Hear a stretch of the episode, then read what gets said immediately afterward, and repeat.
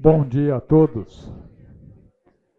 Bem-vindos à nossa sexta aula de Hebreus. Vamos orar, pedir para o Senhor nos abençoar mais essa manhã. Obrigado, Senhor, porque desfrutamos da tua bondade, da tua graça e do privilégio de nos aplicarmos a conhecermos a tua palavra. Abençoa-nos com esse tempo, abençoa-nos com uma compreensão frutífera, transformadora, que glorifica o Senhor. Oramos assim em nome do Senhor Jesus. Amém. Lembrando do nosso caminhar no curso, né, no nosso esboço sintético, nós estamos na segunda parte. A primeira parte, o autor enfatizou a superioridade do mensageiro, da sua mensagem, agora ele está enfatizando a superioridade de Cristo em relação às práticas religiosas anteriores da antiga aliança, o sacerdócio, o santuário, a própria aliança, os sacrifícios que eram feitos e assim por diante. Né. Então nós estamos no capítulo 8 e estamos vendo uh, especificamente considerações sobre o Senhor Jesus e a nova aliança, que estão lá a partir do verso 8. Né? Só recapitulando, isso eu já disse na aula passada. Na antiga aliança, tudo era exterior, ritualístico, aparente, não havia regeneração do velho homem, transformação do coração. A, antiga aliança não tinha essa capacidade. E o povo, em geral, ao longo da história, se extraviou, tanto na imoralidade quanto na idolatria, é, despertando constantemente ao longo da história a ira de Deus e uh, o, uma ira que os afastou da comunhão e da, da, da, entrada no descanso de Deus, da salvação de Deus. Então, gerações passadas não foram salvas, a gente já viu isso em aulas passadas por causa da incredulidade. Eles são alertados aqui para não repetirem esses mesmos pecados dos seus antepassados. Uh, no verso 8, ele faz menção de que o Senhor firmaria uma nova aliança com a casa de Israel, com a casa de Judá, ou seja, com a descendência de Abraão por Isaac Jacó, grupo do qual fazia parte os destinatários da epístola. É, e no verso 9, ele fala que é, eles não continuaram na minha aliança e eu não atentei para eles. E ah, aqui nós verificamos uma nova diferença entre a Septuaginta e o texto massorético, lembra? O texto massorético, aquele texto hebraico que foi vocalizado pelos massoretas, produzido, produzido a partir do ano 500 até o ano 900, na região de Tiberíades, no Mar Morto, né? enfim, um texto mais recente. A Septuaginta, bem antes, começou a ser produzida no reinado do Ptolomeu Filadelfo, lá para 285 até 240 e pouco, antes de Cristo. Então, eh, ela se baseou no manuscrito hebraico que não era vocalizado. Né? Então, eventualmente, a gente vê alguma diferença entre a Septuaginta e o texto massorético, porque o autor de Hebreus ele só cita a Septuaginta. Ele só faz citações da Septuaginta. Ele não cita o texto hebraico nenhuma vez. Né? E aqui nós vimos que uh, o texto massorético traz no verso 32 de Jeremias, não obstante eu os haver desposado, que é diferente de eles não continuaram na minha aliança, eu não atentei para eles. Desposar traz a ideia de casamento, atentar traz é, a ideia de não ter consideração. Então eu mostrei que uma pequena alteração no hebraico, uma mudançazinha numa letra faz o sentido mudar de desposar para rejeitar, fato que explicava a diferença entre a Septuaginta e, e, e o texto massorético. Né? É, e aqui nós entramos então em algo inédito que eu não falei na aula passada, né? dando continuidade aqui para o raciocínio do autor. Eles não permaneceram no meu pacto, eu não tive por eles consideração, diz o Senhor. Desampará-lo-ei e dele esconderei o rosto. Lembrando que a aliança com o povo, eu já falei para Dorileia agora há pouco, né? uma dúvida que ela estava no Antigo Testamento ali, era uma aliança condicional. As bênçãos estavam vinculadas à obediência, bem como as maldições estavam vinculadas a desobediência. E a gente vê isso muito claramente em Deuteronômio 29, Deuteronômio 30, né? É... 29 e 9. Guardai, pois, as palavras dessa aliança e cumpri-as, para que prospereis em tudo quanto fizerdes. A aliança está aqui, a lei está aqui, eu sou o único Deus, me adore, guarda a lei, você não vai conseguir, faz sacrifício, que eu perdoo, vive assim, você vai ser abençoado. Em contrapartida, é, em Deuteronômio 30,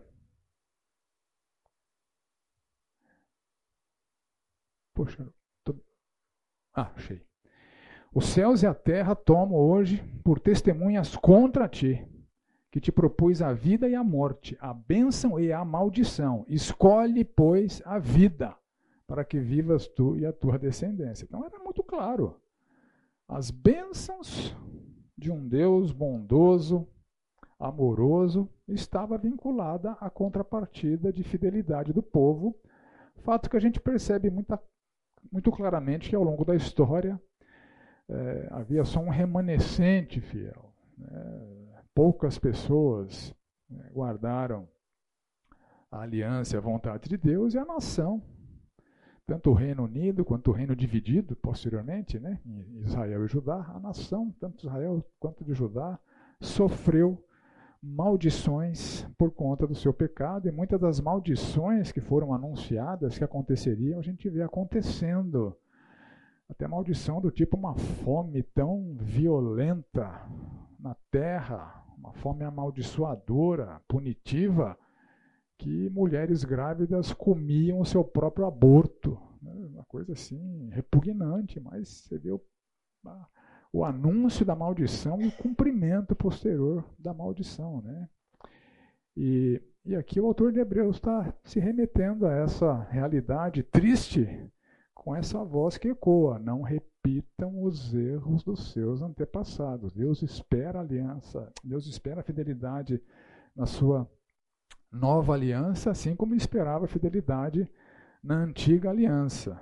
Né? E essa referência que o autor faz aqui, uma nova aliança com a casa de Israel, com a casa de Judá, que é uma citação de Jeremias, a gente pode entender de maneira muito tranquila né, que essa aliança foi prometida e inaugurada, implementada a partir da nação de Israel, a partir dos judeus, né, como a gente vê lá em João 4, 22, naquele diálogo que o Senhor Jesus tem com aquela mulher samaritana, vocês adoram o que não conheceis, nós adoramos o que conhecemos, porque a salvação vem dos judeus.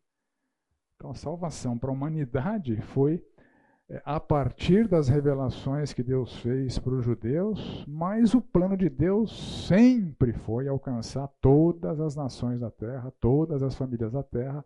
Isso já estava ali anunciado para Abraão, é, abençoarei os que, te abenço, os que te abençoarem, amaldiçoarei os que te amaldiçoarem, em ti serão benditas todas as famílias da terra. Isaías igualmente fala, né?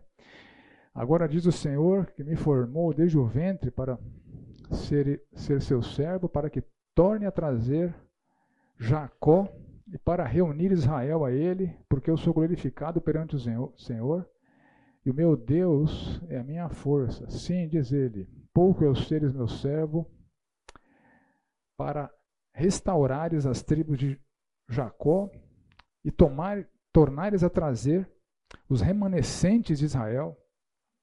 Também te dei como luz para os gentios, para seres a minha salvação até a extremidade da terra. Então, a restauração de Israel desviada também passaria em sua continuidade, sua extensão, para a salvação de todos os gentios até a extremidade da terra. E aqui estamos nós, né? do outro lado do mundo, né? na extremidade da terra, desfrutando das promessas que foram feitas para Abraão, inauguradas na nação de Israel, e posteriormente é, foram estendidas até os confins da terra, a extremidade da terra, é, então, essa referência à restauração, da, uma, ao estabelecimento de uma nova aliança por Israel e Judá era por conta da audiência que era composta por pessoas desse contexto, mas não uma restrição do alcance da aliança que a gente sabe que foi prometida e cumprida por Deus e nos, e nos alcança. Né? Entretanto, essa nova aliança anunciada em Jeremias tem novas características, conforme o autor está descrevendo aqui. É dito lá em Jeremias, e o autor está citando isso, que nas suas mentes imprimirei as minhas leis, no seu coração as inscreverei, serei seu Deus, eles serão o meu povo. Não ensinará jamais cada um ao seu próximo, todos me conhecerão. É, das suas iniquidades eu terei misericórdia, dos seus pecados jamais me lembrarei. Então, o que significa, o que significam essas afirmações, essas características, esses atributos dessa nova aliança inaugurada nos judeus através do Senhor Jesus Cristo e estendida até os confins da terra, né? e de fazer discípulos de todas as nações, né? Começando em Jerusalém, Judéia, Samaria, até os confins da terra.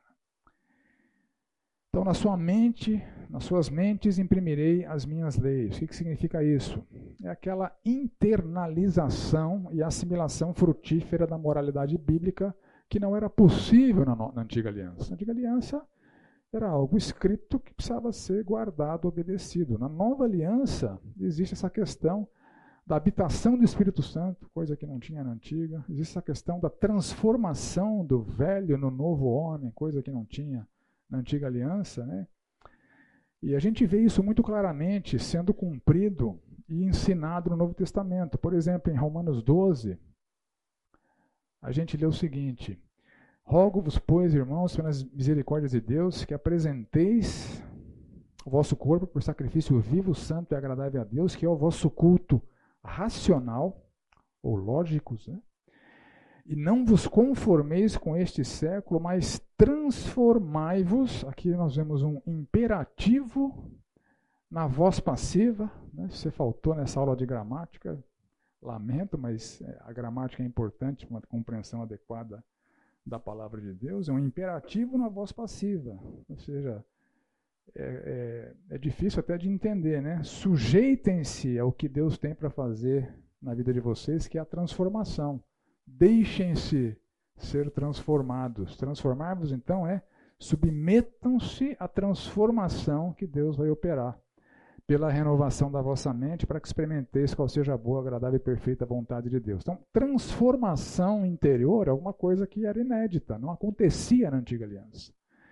Não havia isso. Esse poder de Deus operando no nosso coração, isso foi inaugurado pelo Senhor Jesus Cristo. Tiago fala desta implantação da palavra de Deus, a palavra em voz implantada. Então a palavra deixa de ser algo meramente cognitivo, intelectual e passa a ser alguma coisa inerente ao nosso ser, à nossa existência. Que nós somos transformados, nós somos regenerados. Nós estávamos mortos e fomos trazidos à vida. Isso tem implicações na maneira em que é, nós reagimos a essa palavra que habita em nós, né? É a, advertência ali para os colossenses, habite ricamente em vós a palavra de Cristo, instruí-vos e aconselhai-vos mutuamente. Então essa habitação ela deve ser propagada ao longo da, em toda a igreja, né, por todas as pessoas que eh, nos rodeiam, nos relacionamentos, eles devem ser premiados por fundamentação na palavra de Deus, por mútua instrução, por mútuo, mútua exortação, mútuo aconselhamento, que o Espírito Santo faz a obra de transformação, restaura eh, a santidade em quem eventualmente está desviado. Né? Isso é inédito na, na, na nova aliança. Essa internalização também está presente ali, por exemplo, em Efésios 4. É um, é um ensino muito presente no Novo Testamento, Efésios 4. Nós vemos o seguinte: não foi assim que aprendestes a Cristo, então aprendizado, né? algo que a gente é, passa a conhecer por meio da aplicação ao estudo. Não foi assim que aprendestes a Cristo, se é que de fato tendes ouvido e nele fostes instruídos. Se de fato vocês estão dando ouvidos à instrução do Senhor Jesus Cristo, segundo é a verdade, no sentido de que, quanto ao trato passado, vos despojeis do velho homem. E no original, é, essa voz do verbo, ela é chamada de voz é, média. A voz média é uma voz que indica que o sujeito está praticando a ação nele próprio ou em seu benefício. É, façam isso a vocês mesmos. Né? Então, despojem-se do velho homem, ou seja, abandonem práticas típicas do velho homem, e ele vai falar depois quais são, né? Mentira, deixando a mentira, fale a verdade. Aquele que roubava, não roube mais, agora trabalhe. Né? E ele passa a discorrer uma série de uh, comportamentos que são marcados por esse abandono do velho homem.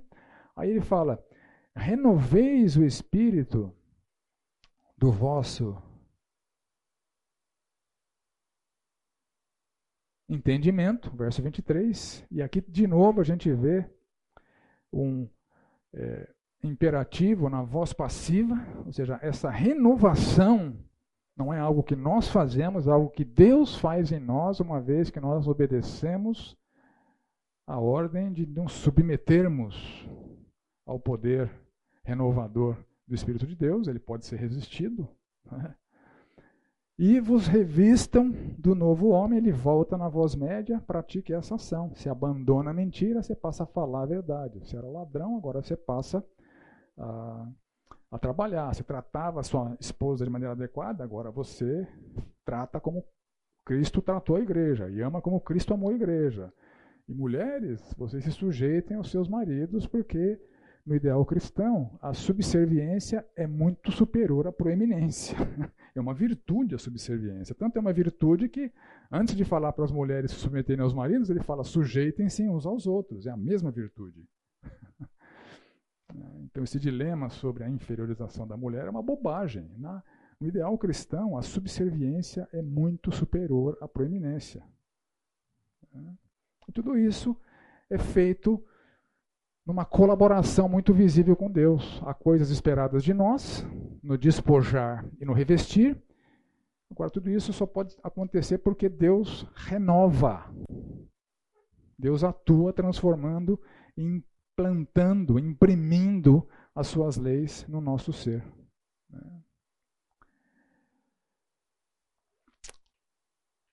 Então, essas transformações interiores produzidas pelo Espírito Santo em conformidade com a palavra de Deus, que redundam, faltou uma concordância ali, em obediência de dentro para fora e não de fora para dentro, como era na antiga aliança, coisa que ele deixa muito claro que era é, impossível. Né? Serei seu Deus, eles serão o meu povo.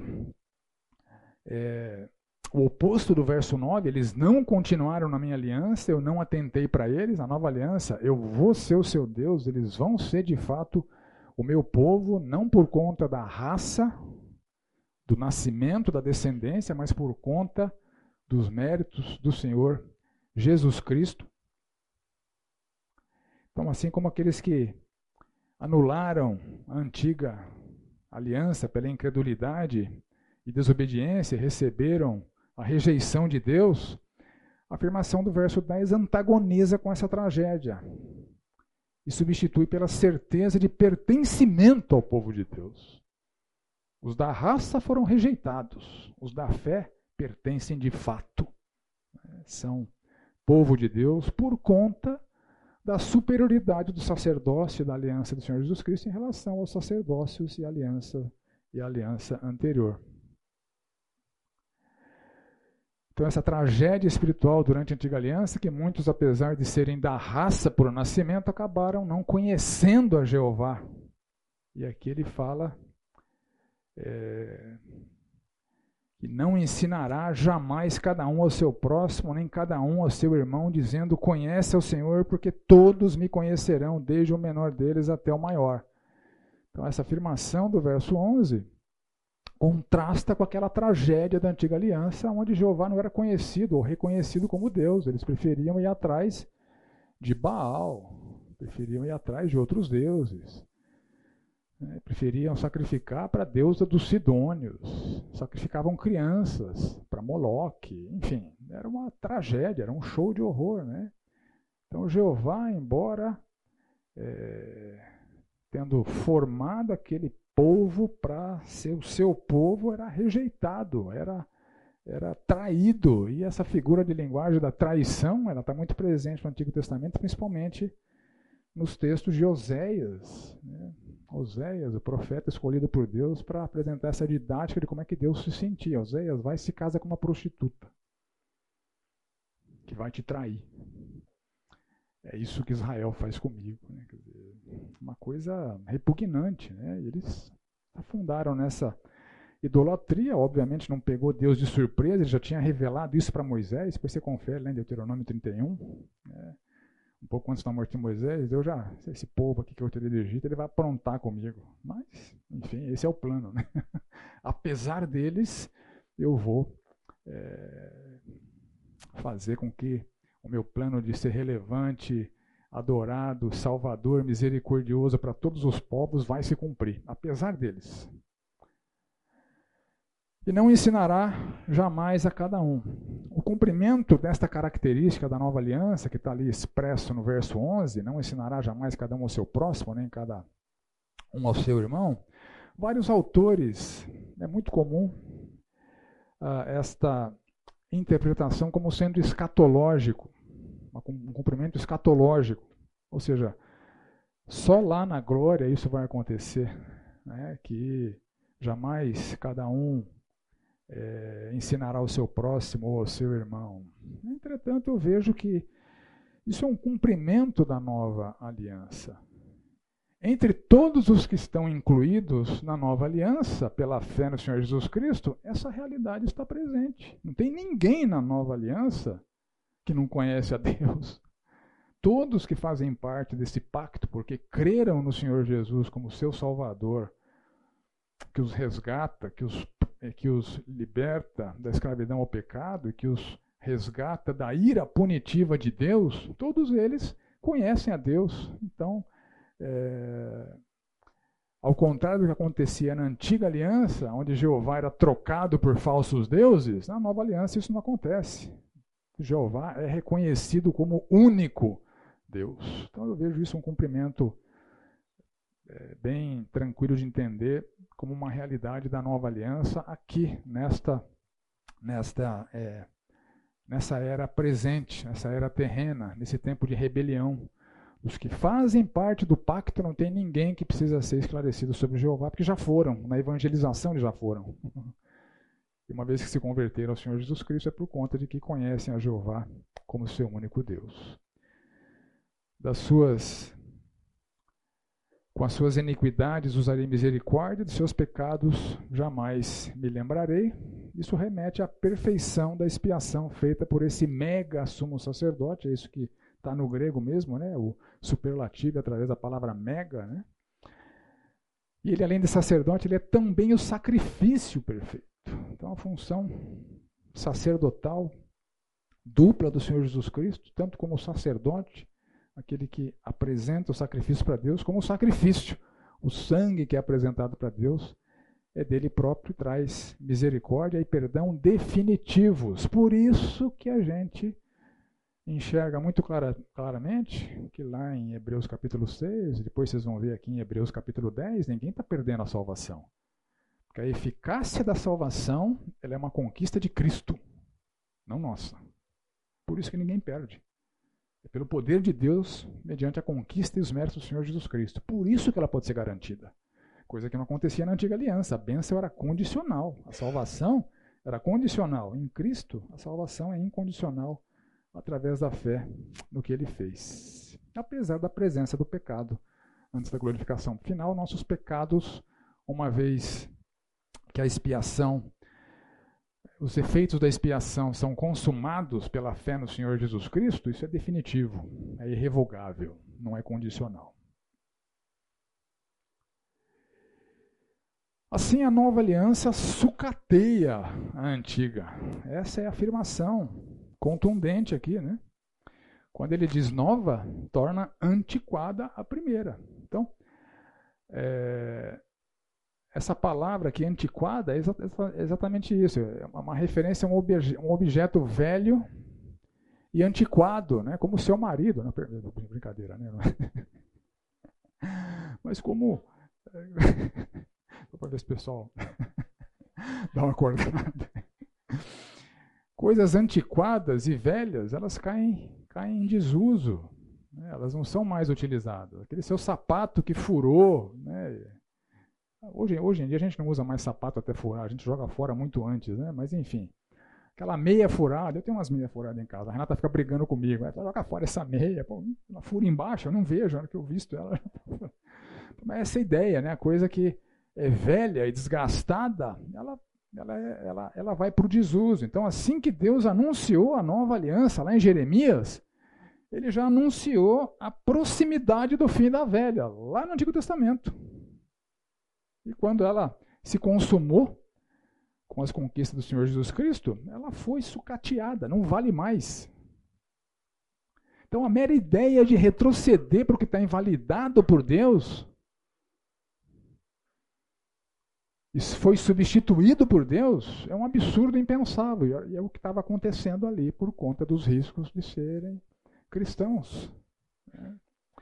Então, o apego à antiga aliança é um grave pecado de rebeldia a rejeição ao Senhor Jesus Cristo é um grave pecado de rebeldia. E é contra esse pecado que eles estão sendo severa e duramente advertidos. E no capítulo 9 ele dá continuidade a essas considerações. Vamos ler ali. Ora, a primeira aliança também tinha preceitos de serviço sagrado e o seu santuário terrestre. Com efeito, foi preparado o tabernáculo, cuja parte anterior, onde, onde estavam o candeeiro, a mesa e a exposição dos pães, se chama o Santo Lugar. Por trás do segundo véu se encontra o tabernáculo que se chama o Santo dos Santos, ao qual pertencia um altar de ouro para o incenso e a arca da aliança totalmente coberta de ouro, na qual estava uma urna de ouro contendo o maná, o bordão de Arão, que floresceu, e as tábuas da aliança, e sobre ela os querubins de glória, que com sua sombra cobriam o propiciatório. Dessas coisas, todavia, não falaremos agora, pormenorizadamente. Ora, depois de tudo isso assim preparado, continuamente entram no primeiro tabernáculo os sacerdotes para realizar os serviços sagrados. Mas no segundo, o sumo sacerdote, ele sozinho, uma vez por ano, não sem sangue, que oferece por si e pelos pecados de ignorância do povo, e querendo com isso dar a entender que o Espírito Santo, que ainda o caminho do santo lugar não se manifestou, enquanto o primeiro tabernáculo continua erguido. É isso uma parábola para a época presente. E segundo esta, se oferecem tanto dons como sacrifícios, embora estes, no, to no tocante à consciência, sejam ineficazes para aperfeiçoar aquele que presta culto, os quais não passam de ordenanças da carne baseadas somente em comidas, bebidas e diversas abluções impostas até o tempo oportuno de reforma. Quando, porém, veio Cristo como sumo sacerdote dos bens já realizados, mediante o maior e mais perfeito tabernáculo, não feito por mãos, quer dizer, não desta criação, não por meio de sangue de bodes e de bezerros, mas pelo seu próprio sangue, entrou no Santo dos Santos, uma vez por todas, tendo obtido eterna redenção Portanto, se o sangue de bodes e de touros e a cinza de uma novilha aspergidas sobre os contaminados os santificam quanto à purificação da carne, muito mais o sangue de Cristo, que pelo Espírito Eterno a si mesmo se ofereceu sem mácula a Deus, purificará a nossa consciência de obras mortas para servirmos ao Deus vivo. Por isso mesmo ele é o mediador da nova aliança, a fim de que, intervindo a morte para a remissão das transgressões que havia sob a primeira aliança, recebam a promessa da eterna herança aqueles que têm sido chamados, porque onde há testamento é necessário que intervenha a morte do testador, pois um testamento só é confirmado no caso de mortos, visto que de maneira nenhuma tem força de lei enquanto vive o testador. Pelo que nem a primeira aliança foi sancionada sem sangue, porque havendo Moisés proclamado todos os mandamentos segundo a lei a todo o povo, tomou o sangue dos, dos bezerros e dos bodes com água e lã, tinta de escarlate e sopo, e aspergiu não só o próprio, o próprio livro, como também todo o povo, dizendo: Este é o sangue da aliança, a qual Deus prescreveu para vós outros. Igualmente também aspergiu com o sangue o tabernáculo e todos os utensílios do serviço sagrado. Com efeito, quase todas as coisas, segundo a lei, se purificam com sangue. Sem derramamento de sangue não há remissão. Era necessário, portanto, que as figuras das coisas que se, que se acham no céu se purificassem com tais sacrifícios, mas as próprias coisas celestiais com sacrifícios a eles superiores.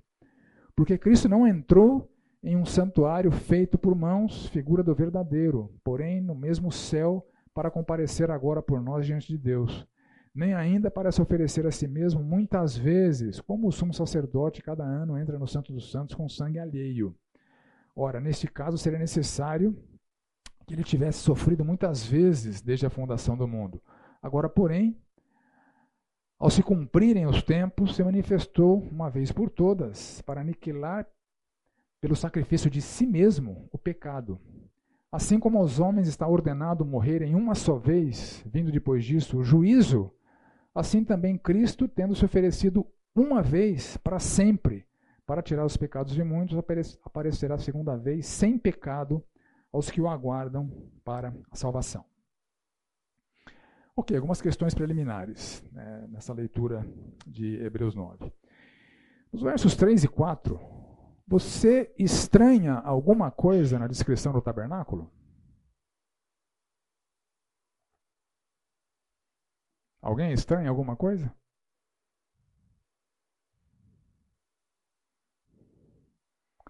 Eu estranho. Já, já falo para vocês. Porque o Espírito Santo dá a entender que o caminho ao santo lugar não se manifestou enquanto o primeiro tabernáculo continua erguido? Que parábola é esta para época, é, para aquela época, né? O que significa que Jesus veio como sumo sacerdote de bens já realizados? Que santuário é este, não feito por mãos, que Jesus entrou? Qual a diferença entre a propiciação de 2,17, a redenção de 9,12, a remissão de 9,22? São várias palavras utilizadas, né? O que, que elas diferem entre si? Bom, refrescando a, me a, memória de vocês sobre aquela estrutura móvel do Antigo Testamento, aquele tabernáculo, aquela tenda que era montada e desmontada enquanto o povo peregrinava ali no, no, no deserto, porque foram incrédulos e banidos da entrada na terra, uh, Deus mandou construir esse tabernáculo que basicamente tinha essa configuração, tinha uma área não coberta, o altar do holocausto, uma bacia ali, os sacrifícios que o povo trazia era, eram realizados ali. Aquela bacia era usada para purificação sacerdotal, para que eles entrassem naquela tenda da congregação, né, que era coberta, e ali dentro daquela tenda da congregação havia dois compartimentos, que ele descreve aqui no texto que nós vemos. O lugar santo, antes do véu, e o Santo dos Santos, ou lugar santíssimo, depois do véu. Então, ali no Santo dos Santos, depois do véu, ficava a Arca da Aliança, que o texto aqui descreve, né? que tinha as tábuas da lei, né? o, o, bordão de, de Araão que, que floresceu, um pouco de maná. Sobre a arca tinha aquele propiciatório, uma bandeja de ouro, onde o sangue, no dia da, da expiação, era colocado. E os querubins, né, com as asas estendidas, olhando para o sangue, simbolizando que no dia da expiação Deus é, olhava para aquele sangue e fazia de fato a expiação do povo. Né? E fora do véu, aqui no lugar santo, havia o altar do incenso, a mesa dos pães da proposição e o candeeiro. Mas onde é que o autor de Hebreus coloca o altar do incenso? Oi? Do outro lado. E aí? Então temos uma contradição da Bíblia. O autor de Hebreus não conhecia direito o, o, o tabernáculo que ele cita com tanto. Oi?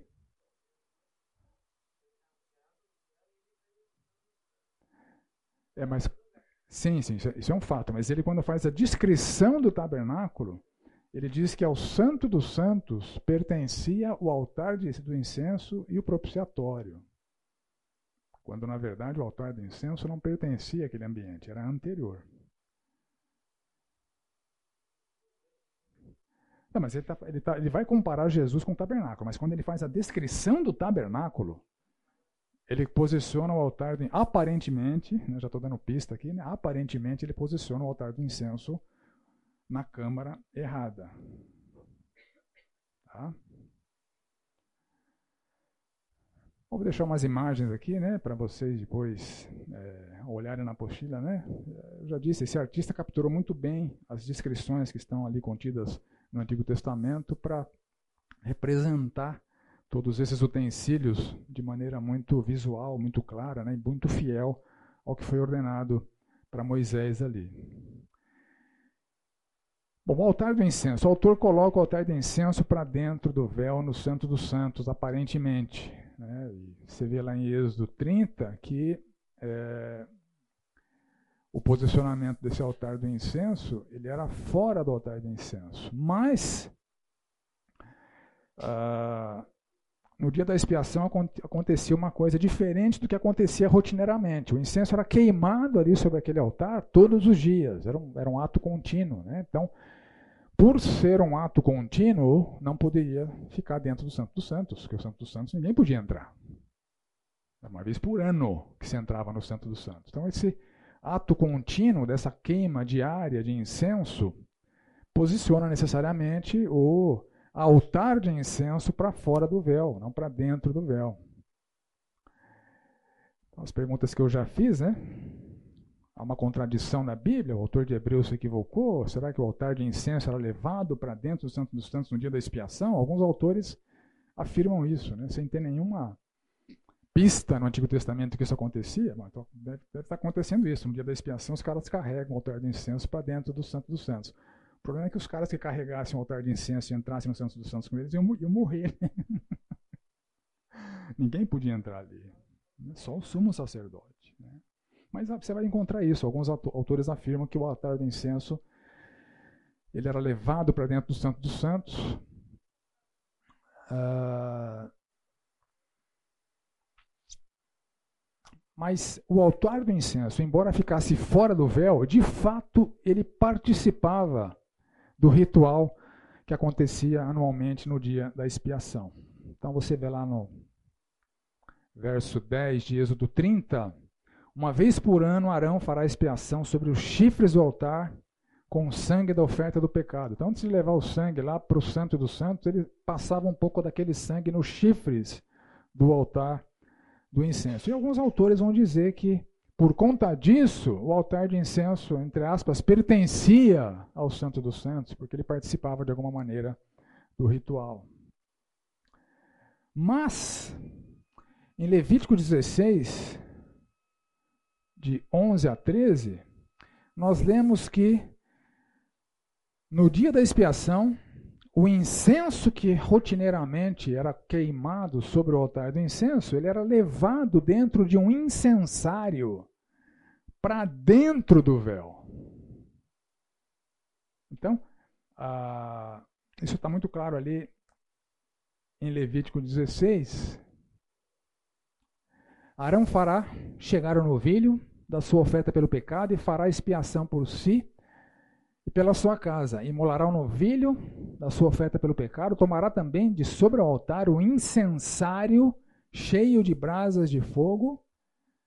Sobre o altar havia um incensário cheio de brasas de fogo. Então Arão precisava pegar este incensário diante do Senhor e dois punhados de incenso aromático bem moído e o trará para dentro do véu Então, do altar de incenso, uma parte dele, o incensário, era de fato levado para dentro do véu no dia da expiação. Então, por isso que o autor de Hebreus está dizendo que é, o altar de incenso era levado para dentro do véu. Só que tem um detalhe interessante aqui. No texto, embora o seu, nas suas versões, eu não sei quais versões você tem, né? Esteja escrito altar do incenso, no grego não tem a palavra altar. Tá?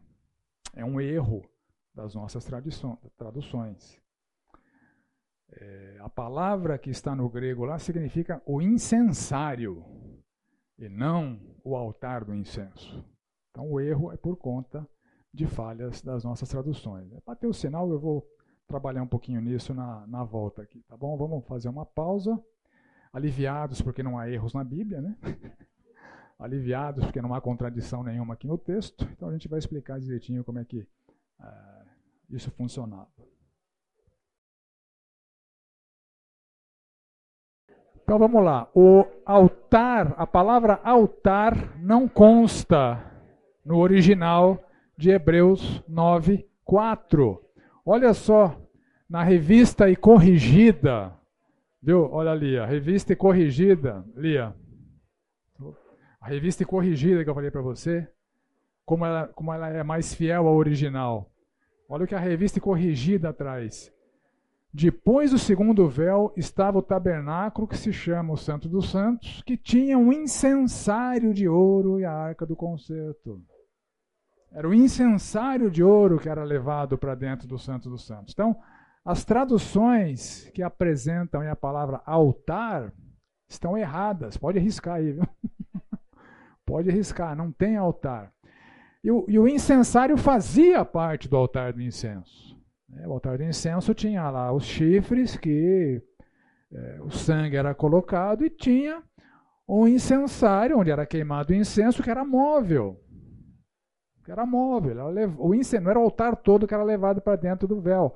Era o altar do incenso que fazia, era o incensário que fazia parte daquela estrutura chamada altar de incenso, que era levado para dentro do Santo dos Santos. Então o autor omite o altar do incenso como um todo, porque ele fez a referência ao incensário, né? enfim, mas ele fala, não vou falar pormenorizadamente, né? não falou dos chifres que tinha no altar do incenso, não falou de, ele não falou do, do, daqueles utensílios de maneira pormenorizada, ele os citou nessa, nesse desenvolvimento da argumentação da superioridade do Senhor Jesus Cristo em relação a tudo isso. Né? Então, essa é a representação do altar do incenso. Né? Os chifres que é, eram utilizados no dia da expiação é, e eram é, era colocado sangue neles e sobre o altar do incenso o incenso era queimado no incensário que era uma parte móvel que era levado para dentro do véu. Assim, versões erradas você pode riscar aí na sua Bíblia a palavra altar.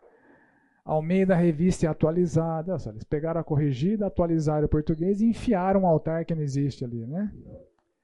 Nova Almeida Atualizada, tradução brasileira, nova versão internacional, nova versão transformadora. Tá tudo errado. Versões corretas. Almeida Revista e Corrigida, Almeida Corrigida e Fiel, e Almeida revisada. Tá bom? Eu não quero com isso despertar dúvidas sobre a sua tradução. Tá? Em geral, sua tradução, qualquer que seja ela, é boa, 99% das vezes. Mas tem 1% aí que só com recurso à, língua original que você percebe alguma inconsistência. Né? Ah,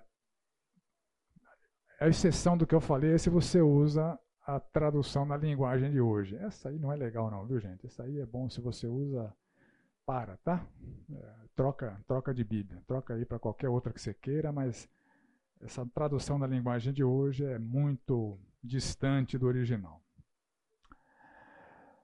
Bom, sobre o sacerdócio terreno. Somente os sacerdotes tinham acesso ao santo lugar, lembra da estrutura? tabernáculo, a parte coberta do tabernáculo, né, era composta por duas câmaras, uma câmara onde somente os sacerdotes tinham acesso. Então, no pátio, o povão tinha acesso para levar seu sacrifício, para ser oferecido ali no altar do holocausto.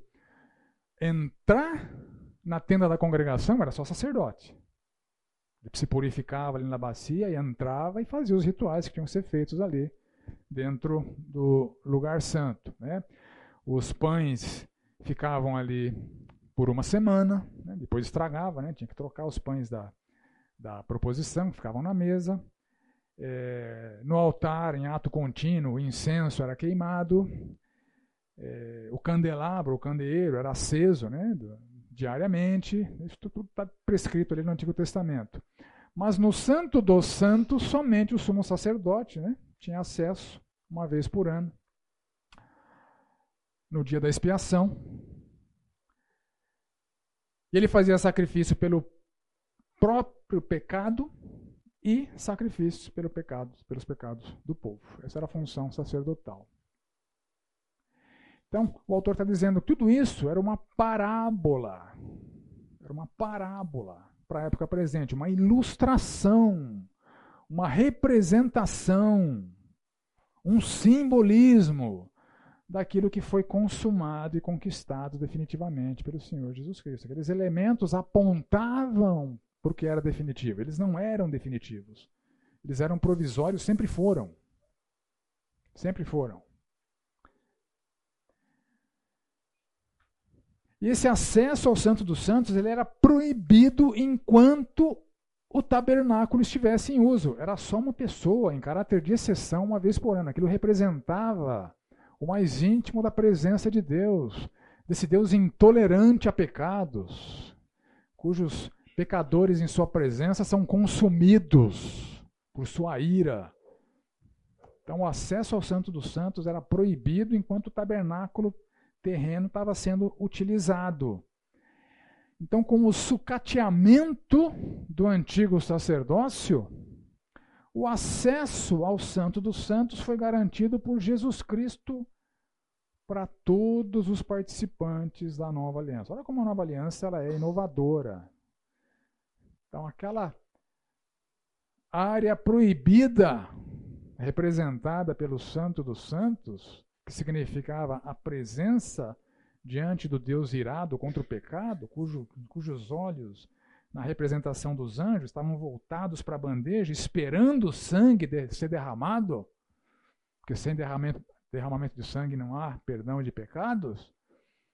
Agora nós temos acesso a esse lugar proibido pelas conquistas e méritos do Senhor Jesus Cristo. Então, você vê que na antiga aliança a coisa era bem compartimentalizada. O povão era ali, fora da tenda da congregação, sem cobertura, né, no ar livre, tomando sol, tomando chuva. Os sacerdotes entravam no lugar santo e o sumo sacerdote no lugar santíssimo. Agora, o povão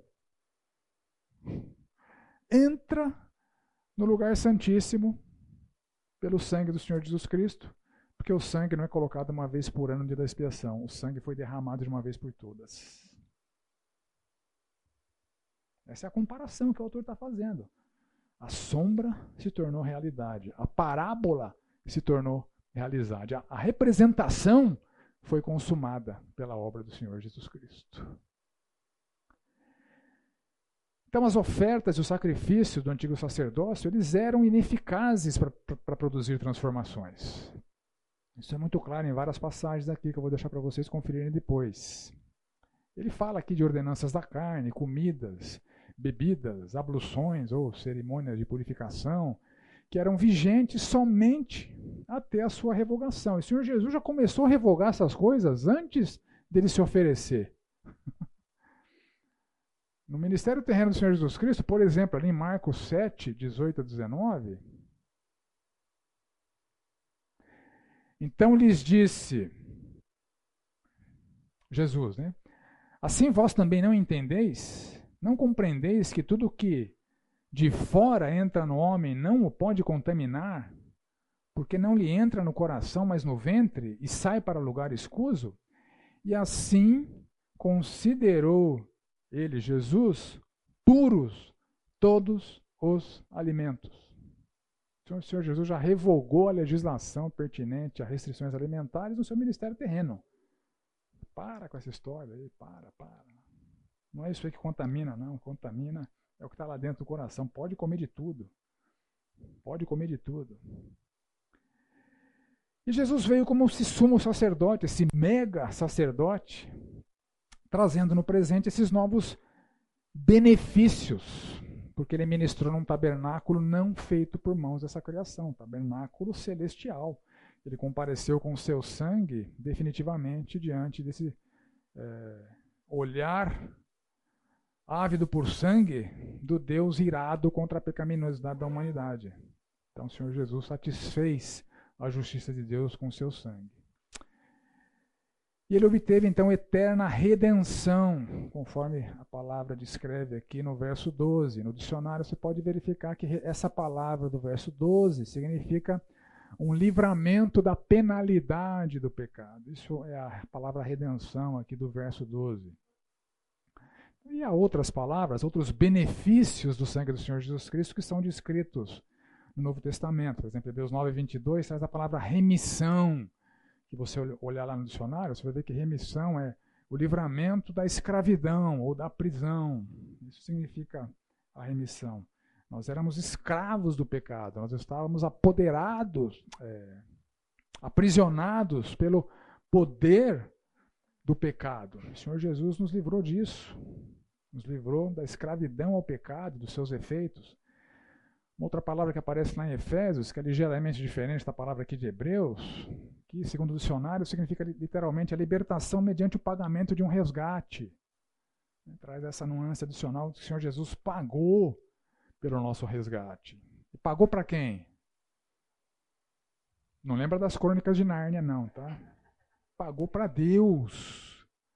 Pagou para Deus. O sangue do Senhor Jesus satisfaz a exigência de Deus, e não da feiticeira de Deus. Ele pagou o preço do livramento da ira de Deus. 1 João 2,12 traz a palavra perdão, deixar ir, abandonar. Né? São benefícios que são é, trazidos no Novo Testamento com diferentes palavras que trazem diferentes nuances para compreendermos a grandiosa obra do Senhor Jesus Cristo por cada um de nós. E o Novo Testamento, obviamente, se remete a conceitos que já foram revelados lá no Antigo Testamento. Né? Então, por exemplo, no Novo Testamento você vê em vários lugares a palavra propiciação, que é literalmente esse aplacamento, essa tranquilização de quem estava irado. Deus irado é propiciado. Né? E essa palavra aparece no Antigo Testamento em vários lugares. Por exemplo, em Gênesis 6,14. Gênesis 6,14 diz o seguinte. Ai, ai, ai. Eu não esqueci de copiar aqui no meu material. Alguém lê para mim Gênesis 6,14? Achei aqui, perdão.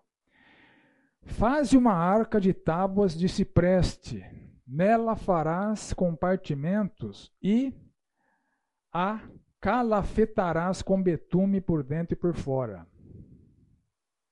Eu não li o texto errado, não, tá? O desafio para vocês é o seguinte: acha a propiciação aí. Calafetará. Por que, Marcão? É, seria uma proteção, né? Ele disse calafetar lá a arca é uma proteção para quem estava dentro, porque caso de água. É, você quase acertou, mas o caminho está certo. Viu? O raciocínio foi bom, né?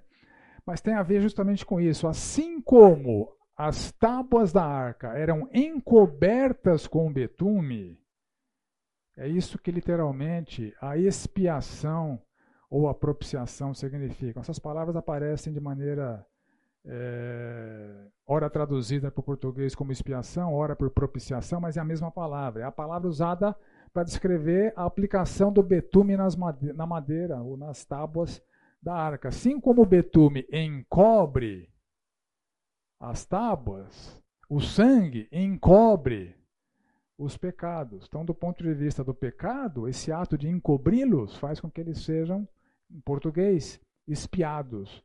E o ato dos pecados estarem encobertos faz com que aquele que estava irado contra o pecado se torne propício, favorável, abençoador. Por isso que ela é traduzida de maneira distinta, eventualmente. Fala, Alex. Sentido, alguns autores defendem que os três objetos que estavam contidos dentro da arca apontam para a soma da rebelião humana contra Deus. Então, as tábuas são o sinal da rebelião do homem contra os comandos de Deus. O maná, a rebelião do homem contra a provisão de Deus. E a vara de, de Arão, a rebelião do homem contra a liderança apontada por Deus. Então, nesse sentido, você tem ali a soma da rebelião humana contra Deus. Isso é encerrado na arca, fechado, coberto por uma tampa. E aí a gente tem uma diferença daquilo que Cristo fez, porque Cristo não cobre o pecado, Cristo tira o pecado do. Você tem o sangue os querubins que, ao olharem para o sangue, estão satisfeitos e não aplicarão a ira de Deus. Faz sentido essa simbologia para você? Eu respeito, né? Mas eu creio que quando Deus estabeleceu esse, essas representações na Arca da Aliança, Deus estava querendo é, nos lembrar, ou lembrar aquele povo, do contrário, das suas provisões. E que Ele é um Deus abençoador. Ele abençoou revelando os seus padrões morais. Ele os abençoou provendo maná quando eles estavam com, com fome. Ele os abençoou provendo o sacerdote, o sacerdócio, que era o meio para que ele expressasse sua misericórdia. Eu acho que são símbolos das provisões divinas e não da ira divina. Né? Mas, enfim, é, quando eu vejo ali essas, essas coisas sendo anunciadas e determinadas no Antigo Testamento, eu vejo mais como Deus querendo deixar claro que Ele é o Deus provedor, assim como os pães da mesa da proposição, né? um pão para cada tribo, né? provisão de Deus, né? assim como o candeeiro representa a luz de Deus, né? enfim. Mas é, é, é, isso é. Tanto é que Davi, Davi comeu, né? É, é. Na hora H que precisou, né? Não foram é, não, não foram consumidos por isso. Entretanto, os filhos de Arão, quando trouxeram é, fogo estranho para dentro do altar, né, colocaram no incenso ali, foram mortos. Né, dizer, enfim. Mas eu vejo muito mais como símbolos da, do favor de Deus, da provisão de Deus. Né? Mas, de fato, representam as três áreas. Como nós estamos num ambiente de, re, de rebelião, tudo está em rebelião contra Deus, a humanidade está em rebelião contra Deus, os anjos caídos estão em rebelião contra Deus. Né? E o Senhor Jesus veio reverter, com o reino de Deus sendo implantado, que o reino de Deus sempre existiu. Né? O reino de Deus significa essa autoridade de Deus, que sempre existiu, sempre existirá, que está sendo, através da Igreja de Cristo, é, uma força de reversão da rebelião que está estabelecida nesse mundo. Esse é o nosso papel como Igreja do Senhor Jesus Cristo. Né? combater essa rebelião. Talvez isso que os autores estejam capturando como, como a simbologia, né? Mas eu penso que o Senhor ali quis representar a sua provisão e não a rebelião da humanidade. Tá? Mas enfim, você vê, por exemplo, aqui em Levítico 16, 17, a mesma palavra usada ali para encobrir de betume as tábuas, ela aparece no verso, no começo do verso, nenhum homem estará na tenda da congregação quando ele entrar para fazer a propiciação. A palavra cobre com betume. No santuário, até que ele saia depois de feita a expiação. O tradutor aqui escolheu propiciação e expiação, duas palavras diferentes para uma palavra hebraica, né? Mas é isso que acontece no Antigo Testamento. Essa, no Antigo Testamento, propiciação e expiação fruto, é, são originárias da mesma palavra em hebraico, que, do ponto de vista do pecado, o pecado é expiado, porque ele é encoberto. Do ponto de vista de Deus, uma vez que o pecado é expiado e encoberto, Deus se torna propício. É por isso que uh, os autores, os tradutores, ora escolhem uma tradução, ora outra. Né? Mas isso que significa a propiciação. E a propiciação realizada pelo sangue do Senhor Jesus Cristo foi definitiva num tabernáculo celestial. não feito por mãos humanas. E ele não fez pelos seus próprios pecados, porque ele não era pecador. Mas ele, como mega sumo sacerdote e também como sacrifício, compareceu uma vez só, de maneira substitutiva, apresentando o seu sangue nesse propiciatório celestial. E isso é definitivo e irreversível. Então, rejeitar a nova aliança em prol da velha, da descontinuada, da sucateada, é um absurdo. E o autor de Hebreus está argumentando sobre o tamanho desse absurdo. Olha o que tem gente fazendo. Com medinho de morrer, estão abandonando a igreja e voltando para a sinagoga. Com medinho de morrer, não estão mais afirmando publicamente que o Senhor Jesus Cristo é o Messias. Com medinho de morrer, eles não se identificam mais como cristãos. Aqueles que fazem isso, no capítulo 6, passaram do ponto de retorno. E no capítulo 10 ele vai dizer: Nós podemos fazer a mesma coisa. Mas vamos lá, a gente chega lá. Isso foi um spoiler. Verso 13 e 14. Se sangue de animais produzir algum efeito, mesmo que representativos, mesmo que figurativos, mesmo que na forma de parábolas, eles despertavam alguma misericórdia, alguma tolerância da parte de Deus, imagine o efeito do sangue perfeito do Senhor Jesus Cristo. Essa, essa é a força do argumento aqui. Né? Jesus é incomparável com animais. Jesus é incomparável com qualquer ser humano. Se aquilo tinha algum efeito, imagina o sangue de Cristo. É, essa é a força do argumento aqui, né? Que purifica as nossas a nossa consciência dos atos que levam à morte, ou das obras mortas. Né? Nossa consciência é limpa pela eficácia do perdão, diferente do simbolismo ineficaz do sangue dos animais, que, conforme é dito ali em Hebreus 10, verso 4, é impossível que o sangue de touros e bodes remova pecados. Não removia nada. O efeito prático daquilo era zero. A função daquilo era apontar para o Senhor Jesus Cristo. A expiação, a única expiação verdadeira, só aconteceu mediante o sacrifício do Senhor Jesus Cristo. O resto era só simbolismo. É impossível que o sangue de touros e bodes remova pecados.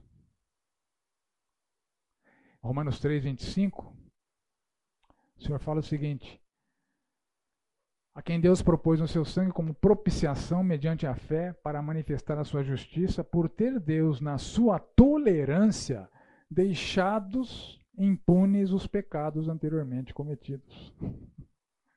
Eles nunca foram perdoados. Só com o sangue de Jesus, mesmo os pecados cometidos antes da vinda do Senhor Jesus Cristo. Era uma tolerância de Deus enquanto o simbolismo estava vigente. O efeito perdoador daqueles símbolos era zero. O único sangue derramado que um dia trouxe perdão de pecados foi o sangue do Senhor Jesus Cristo. O resto era símbolo. Que seriam sucateados e foram. E vocês estão querendo voltar para isso? Essa é a força do argumento aqui, entende? Então, os pecados de antiga aliança nunca de fato foram liquidados, eles foram só tolerados por conta daquele simbolismo. Até que o Senhor Jesus mediador da nova aliança, realizasse a propiciação real e definitiva. Assim, a promessa da eterna herança está garantida aos chamados para a salvação, seu povo. E aqui o chamado de Deus é chamados em Cristo. Né? E os versos 16 e 17, ele faz uma analogia com o testamento humano, né, que, cujos procedimentos eram bem conhecido daquela audiência e é conhecido da gente. Quando alguém deixa um testamento, o testamento só é vigente quando a pessoa morre. Enquanto a pessoa está viva, o herdeiro não pode requerer o que está no testamento. Né? E assim aconteceu com o Senhor Jesus Cristo. O Senhor Jesus teve que morrer para de fato poder deixar a herança para a gente. E se na antiga aliança o sangue imperfeito tinha um caráter purificador figurativo, na nova aliança seu sangue perfeito purifica de fato e em definitivo. Essa é a verdade que está sendo comunicada aqui. nos versos 24 a 26, o argumento é o seguinte: o sacrifício de Jesus, mediante o seu próprio sangue, sendo perfeito, foi único, em contraste com os sacrifícios contínuos e imperfeitos é, realizados anteriormente com sangue de animais que não tinham eficácia nenhuma, que era uma simbologia que fazia com que Deus tolerasse aqueles pecados sendo cometidos até, de fato, a expiação acontecer na pessoa do Senhor Jesus Cristo. E nos versos 27 a 28, assim como aos homens está ordenado morrerem uma só vez e aguardarem o juízo, isso põe por terra toda a cosmovisão espírita, hindu, não tem reencarnação. Morre, depois da morte vai enfrentar o juízo, não tem nova chance. Jesus morreu uma só vez e livrará do juízo os que aguardam a sua segunda vinda, cujos pecados foram tirados, tomados para ele próprio, levados por ele. Então, o argumento aqui é o seguinte: eu sintetizei essa argumentação do autor através da sua comparação do sacerdócio de Cristo com o sacerdócio terreno. Assim, todo judeu desde aquela época até a consumação dos séculos, tem a obrigação, conforme o mandamento de Deus, de reconhecer Jesus Cristo como o Messias prometido, reconhecê-lo como Rei, Senhor e Salvador, abandonar o judaísmo da antiga aliança que foi invalidado, descontinuado, sucateado, assim que Jesus Cristo consumou a sua magnífica obra como sacerdote e sacrifício perfeitos e definitivos conforme o eterno e imutável plano de Deus. Não tem alternativa para os judeus. Os judeus que permanecem no judaísmo são rebeldes, estão em rebelião e são rejeitados por Deus por isso, por sua incredulidade. É o mesmo pecado dos antepassados que estava acontecendo na época que o autor escreveu a sua carta e continua acontecendo até os dias de hoje. O judaísmo é uma religião tão inválida quanto todas as demais.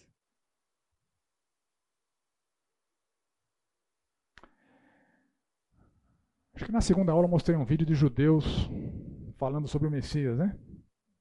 E colocando as, alguns com algum respeito, alguns com desprezo, alguns com ódio. Né? A gente viu várias expressões. Agora vou mostrar um vídeo de judeus estão não só expressando seu reconhecimento de que o Senhor Jesus é o Messias, como estão envolvidos na evangelização de judeus. Olha que interessante.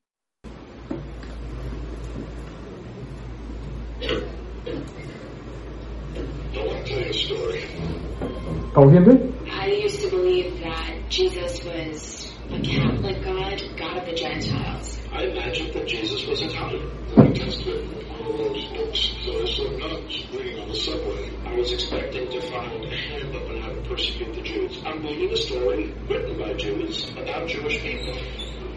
One thing you don't do is you don't talk about Jesus. I'm going to get ostracized. I'm gonna, they're going to think I'm crazy. Are you out of your mind? You're not Jewish anymore. Absolutely not. Do not look into this. You are a traitor to your people. Jesus was the Messiah. Pegou mais um? relationship, it wants fellowship. Believing in Jesus is the most Jewish thing I can do. I mean, to have a close relationship with God, the truth is worth it. Life with, with Yeshua would be worth it.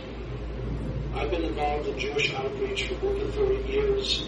This new form of evangelism that One for Israel so effectively uses is really revolutionary in 2,000 years. The ministry of One for Israel is an extremely valuable one in effectively communicating to the world that Jesus is a Jew, that Jesus is the Messiah of our Jewish people, and that Jewish people are coming to faith in the Messiah in several different languages, but most notably in modern Hebrew, into all corners of the Jewish world, to a generation of young Israelis who are in communities that would frown upon their investigation of Jesus.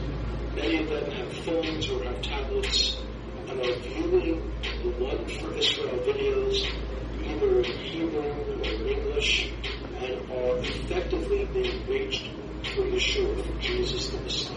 If you want to be on the crust of what God is doing now, The gospel of Jesus, the Jewish Messiah, is going out from Israel to the world. It's a revolution.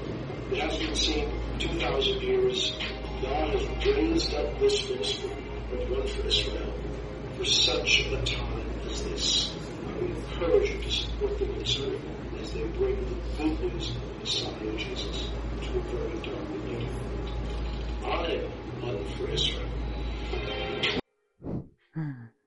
Muito interessante, né? O remanescente fiel. Movimento de evangelização dos judeus a partir de Israel. a partir de Israel para o resto do mundo. Louvado seja Deus por isso. Mas esse é o único caminho também para os judeus. Então, eu sou o caminho, a verdade e a vida. Ninguém vem ao Pai senão por mim.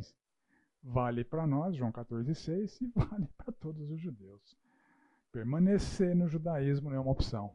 É igual permanecer no ateísmo, é igual permanecer no naturalismo, é igual permanecer em qualquer outra religião que nega o cristianismo, porque só tem uma verdade, o resto é mentira. E essa é a argumentação que o autor está fazendo aqui. Dúvidas?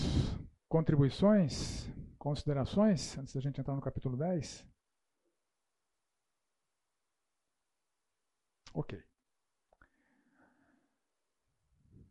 Capítulo 10. Vamos nos aproximar do abismo de novo. do abismo da dificuldade bíblica, né? Ora, visto que a lei tem sombra dos bem-vindouros, não a imagem real das coisas, nunca jamais pôde tornar perfeitos os ofertantes, com os mesmos sacrifícios que ano após ano, perpetuamente eles oferecem.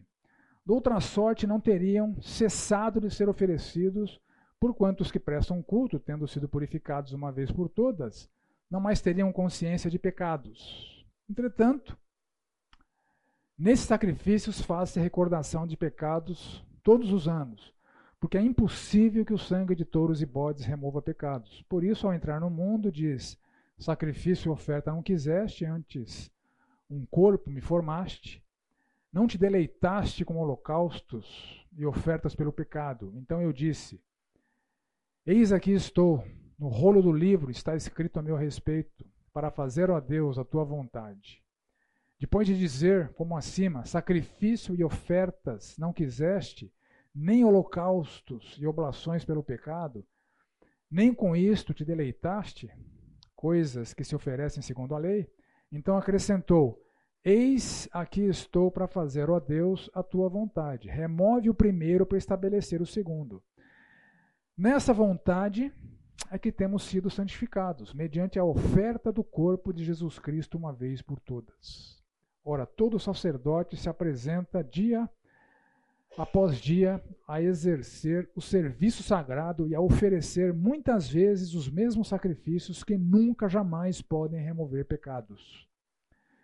Jesus, porém, tendo oferecido para sempre um único sacrifício pelos pecados, assentou-se à destra de Deus, aguardando daí em diante até que seus inimigos sejam postos por estrado dos seus pés.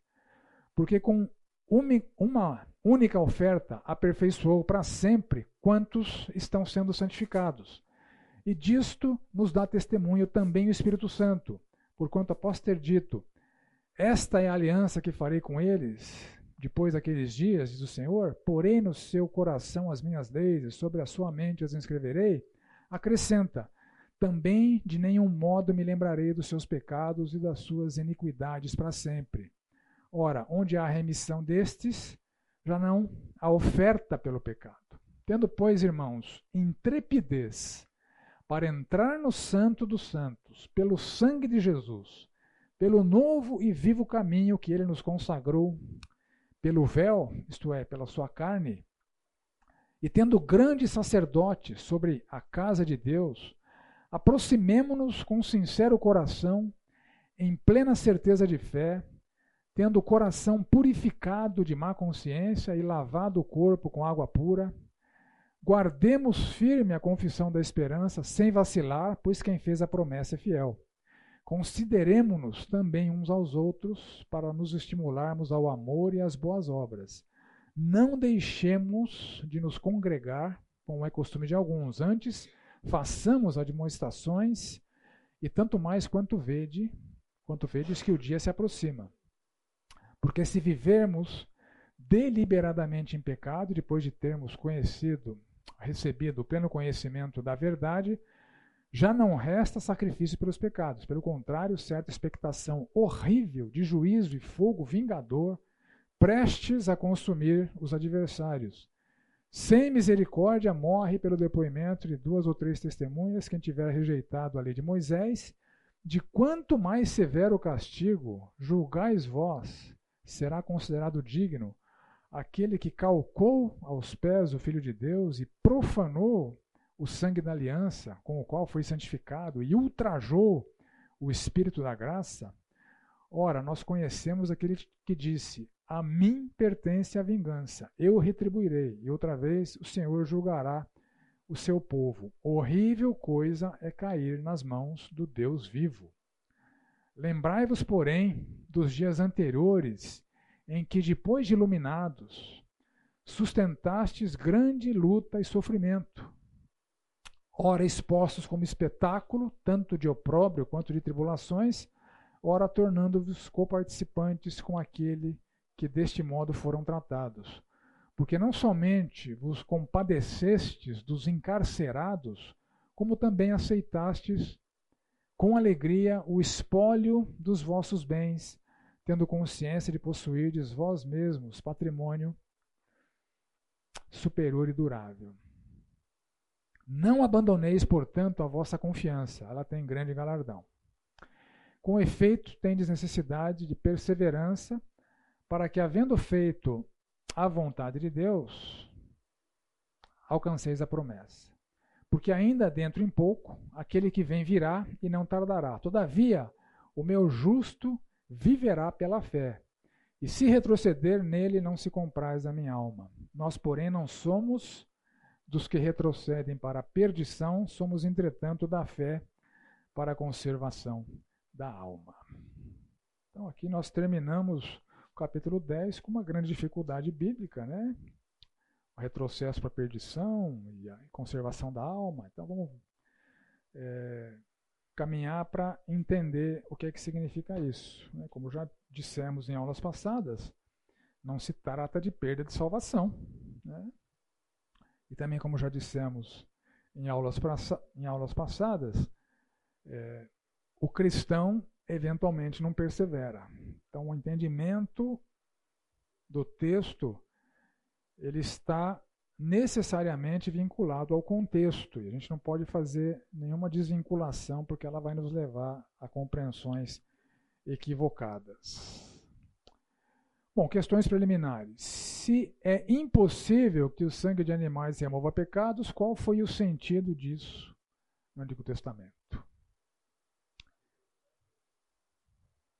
A revelação é progressiva e o sentido era apontar para o que era definitivo, né? para comunicar muito claramente que sem derramamento de sangue não há remissão de pecados. E que a presença de Deus é algo santíssimo, que não é para qualquer um. Que ninguém conquista esse direito de estar ali, somente o sangue do Senhor Jesus Cristo.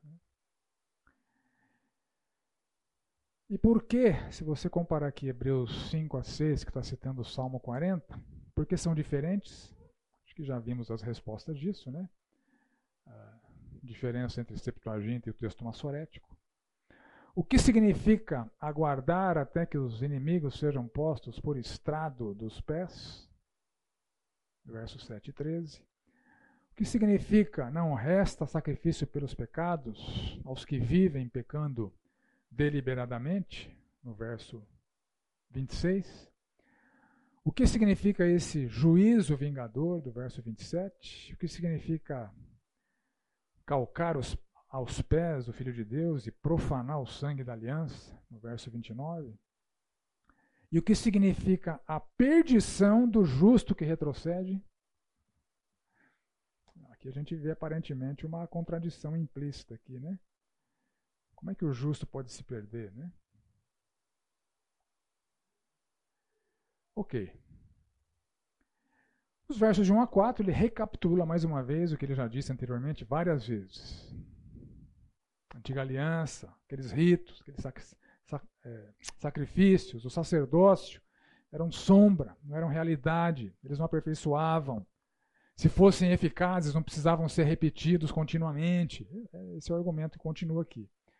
O 5 ao 7 ele faz referência ao Salmo 40, é, de 6 a 8. E aqui vemos uma outra diferença, né?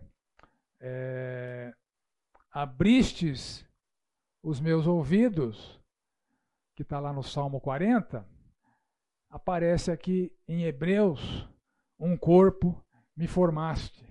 Então, vai, vai de orelha para o corpo inteiro, de abrir para formar, assim, aparentemente não tem muita coisa a ver, né? De novo, é uma outra diferença entre o texto massorético e o manuscrito que foi base para a Septuaginta. Pequenos, pequenas corrupções de grafia do texto da Septuaginta, o hebraico não vocalizado, que não existe mais hoje, para o texto massorético, que foi aquele hebraico acrescentado das vocalizações que os massoretas fizeram. Então houve alguns pequenos erros de grafia e é um desses pequenos erros que justificam também essa diferença entre Hebreus 10 e o Salmo 40. Só para concluir aqui do 5 ao 7. A vontade de Deus nunca foi a continuidade do sistema sacrificial, mas a eficácia do sacrifício de Cristo, como nós vimos. Né? Então, o livro de Hebreus apresenta aqui os conceitos de figura, sombra, parábola, representação do verdadeiro tabernáculo para enfatizar para a gente de maneira muito clara essa verdade. O plano de Deus sempre foi o Senhor Jesus Cristo, não é plano B, sempre foi o Senhor Jesus Cristo. O plano de Deus sempre foi salvar todas as famílias da terra ou levar a salvação para todas as famílias da terra. Isso já foi prometido para Abraão, muito antes de haver Israel. Então, essas representações foram didáticas e demonstravam que o pecado requer punição com sangue. Né? No capítulo 9, verso 22, a gente viu isso de maneira é, muito clara. Né? É, Deus se ira contra o pecador, a gente já viu isso lá no capítulo 4, verso 3.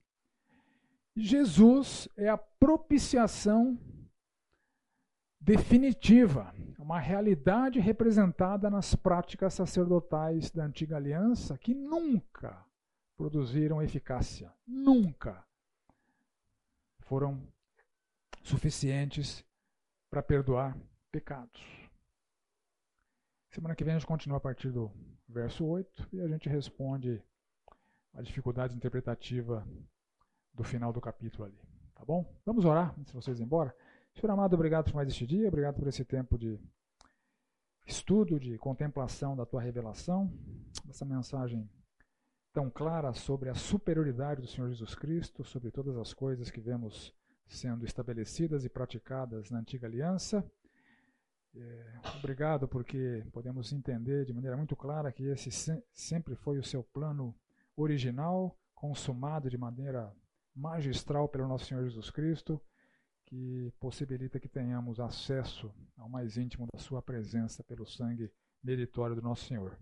Assim somos gratos, louvamos o teu santo nome e clamamos para que o Senhor Cuide de nossas vidas, guarda-nos do pecado apresentado aqui nesse capítulo, de vivermos deliberadamente em pecado.